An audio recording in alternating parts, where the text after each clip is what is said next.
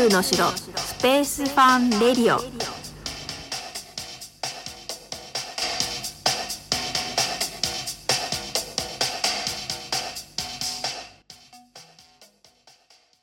はい始まりました。宇宙の城スペースファンレディオです。 space educator の小笠原直子です。先日息子の三者面談がありまして iPhone のリマインダーとか to-do リストにも登録したんですが時間を間違えるというドジをいたしました。はい。私普段 Apple Watch もしているんですけどあの iPhone にね登録したものって Apple Watch にも反映されてお知らせが来るようになってますよね。なのでなんでそれでもそうなるのって話なんですけどもう本当に最近ボケとか勘違いが多くてですね。もう時間が経つのがやたら早くって私どっかにワープしてんのかなっていう時もあるんですよ。夜10時くらいの疲れと言ったらもう尋常ではなくてですね。7歳の末っ子に肩を揉んでもらったり背中を押してもらったりするともう100%に近い確率で落ちますね。ねまあ、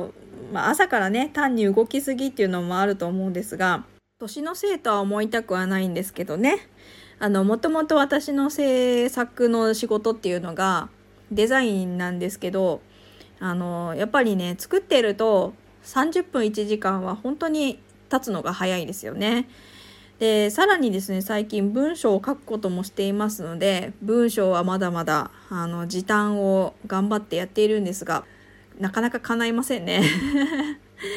なので、あのー、まあね、時間ワープについてはちょっと解決策を探していきたいなと思っています。さらにね、年末に向けて忙しくなっていきますので、あの、気を引き締めていきたいと思います。皆さんも体に気をつけながら頑張っていきましょう。で、これで終わるわけではなくてですね、えー、本題なんですけど、今回は子育てする中で一番不思議だった思い出話を、えー、宇宙の話とは遠いかもしれませんがよかったらお付き合いください。えー、うちの長男なんですがさっきねあの三者面談したというはいまあえっ、ー、と第一子でですねで現在中1なんですね生まれたから本当に泣き声が大きくって産院で一番声の大きな赤ちゃんでで、おぎゃん、おぎゃんなんて可愛い鳴き声を期待していたんですが、あのね、あーあーって泣くんですよ。で、本当にちょっと元気でいいんですけど、ちょっと不安になりました。はい。で、そんな子なんで、とにかく寝ないんですよ。赤ちゃんって寝るイメージすごくあると思うんですね。でも経験者の方もいらっしゃると思うので、あの、わかると思うんですけど、寝ない子は本当寝ないですよね。で、背中にスイッチがついてるとかよく聞くと思うんですけど、本当にベッドや布団に寝かせると、絶対に起きるんですよね。で、目がパチッとかって、えーみたいな 寝かしつけたと思ったのにみたいなもう本当にがっかりを何度も経験しておりますはいそんなねスタミナ満点な子なんですけどその子がですね2歳くらいの時に夜中にあまりに泣いたりわめいたりが毎日のように続くのであのその当時ね夜泣き担当が夫だったんですけどありがたいことに。で私もですねさすがにちょっとね毎晩毎晩なので起きてしまってあの参っておりました。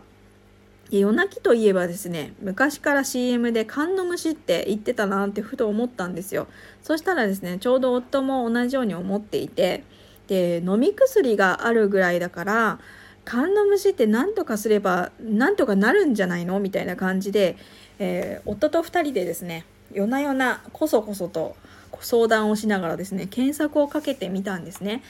いろいろ出てきた中であの今ねすぐにできることを検索したんですけど桶に水を張って塩で手を洗うっていうことだったんですよ。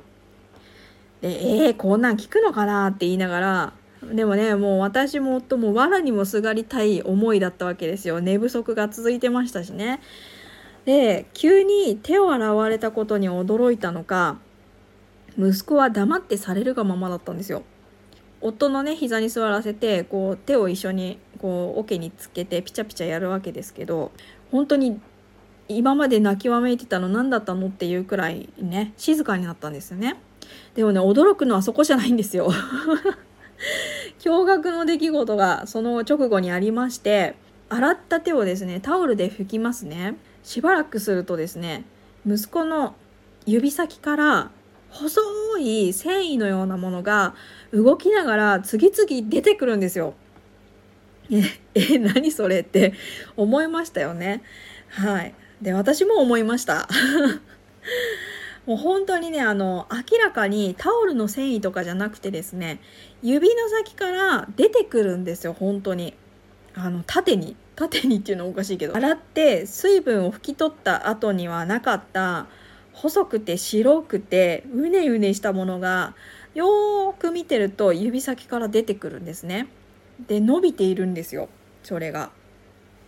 でこれはですねお寺の虫封じとして存在しているおまじないのようなものだそうなんですよ。で検索で出てきた時にうねうね出てきている写真を見たんですけど本当にそんなことあんのって思いますよね私たちも本当にちょっと半信半疑でやってみたんですが本当にねそんなことがあったんですよ当の息子はあれだけひどく泣きわめいていたんですがもうそのね手を拭き終わったらコロッと寝てしまいまして朝まで起きませんでした。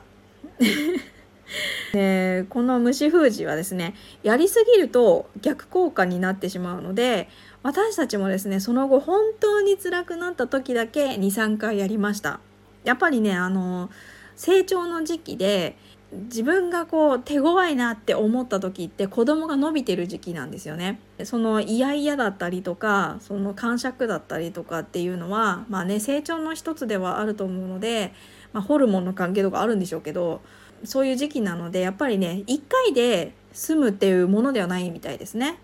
なのでね23回はちょっとやりましたねだからね本当にもしも夜泣きに悩んでいて対策を知らなかったら一つの手段かもしれないですね。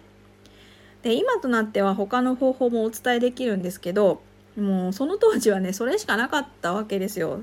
で本当に不思議でいい経験になりました。小笠原家の言い伝えというかもう伝説になりましたね。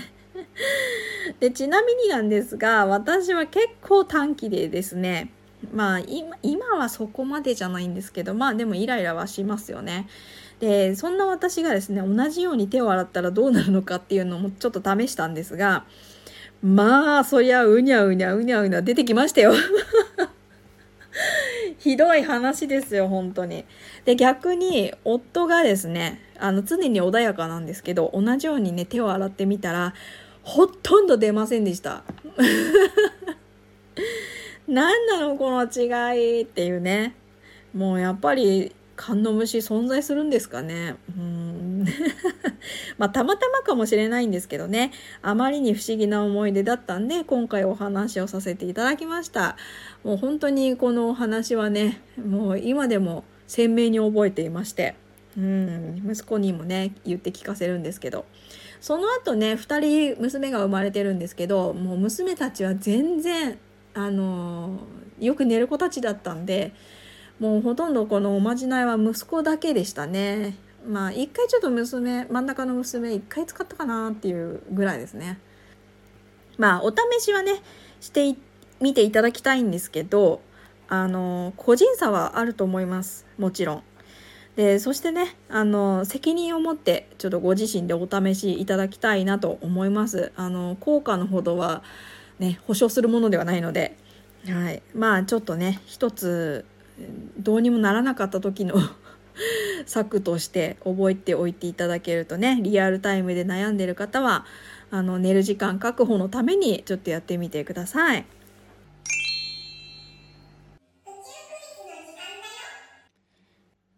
はい、やってまいりました。宇宙クイズの時間です。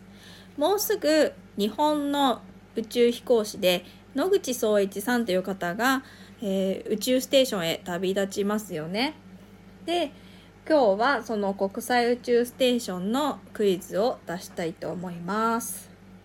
では問題です。国際宇宙ステーションは地上から約400キロの軌道上にあり、約90分で地球を一周しますさて国際宇宙ステーション全体の大きさはどのくらいの大きさでしょうか？あるスポーツのコートに例えられます。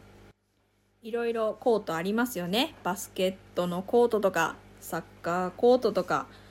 テニスコートとか。さあどれでしょうか？はい。答えはサッカーコートくらいです。宇宙飛行士さんがいる場所っていうのは本当に限られた場所なんですが、えー、全体で言いますと太陽光パネルがねぐわっと広がっていましてそれの全体の大きさがサッカーコートと同じくらいということではい。まあ随分大きいですよねそう考えるとね。国際宇宙ステーションと人のね大きさの割合がなんとなくわかる想像つくかなと思います。はいそれでは今回の配信はここまでとなります。何かご質問やメッセージがありましたらお気軽にレターを送ってください。次の配信でお耳にかかりましょう。ご清聴ありがとうございました。バイバーイ。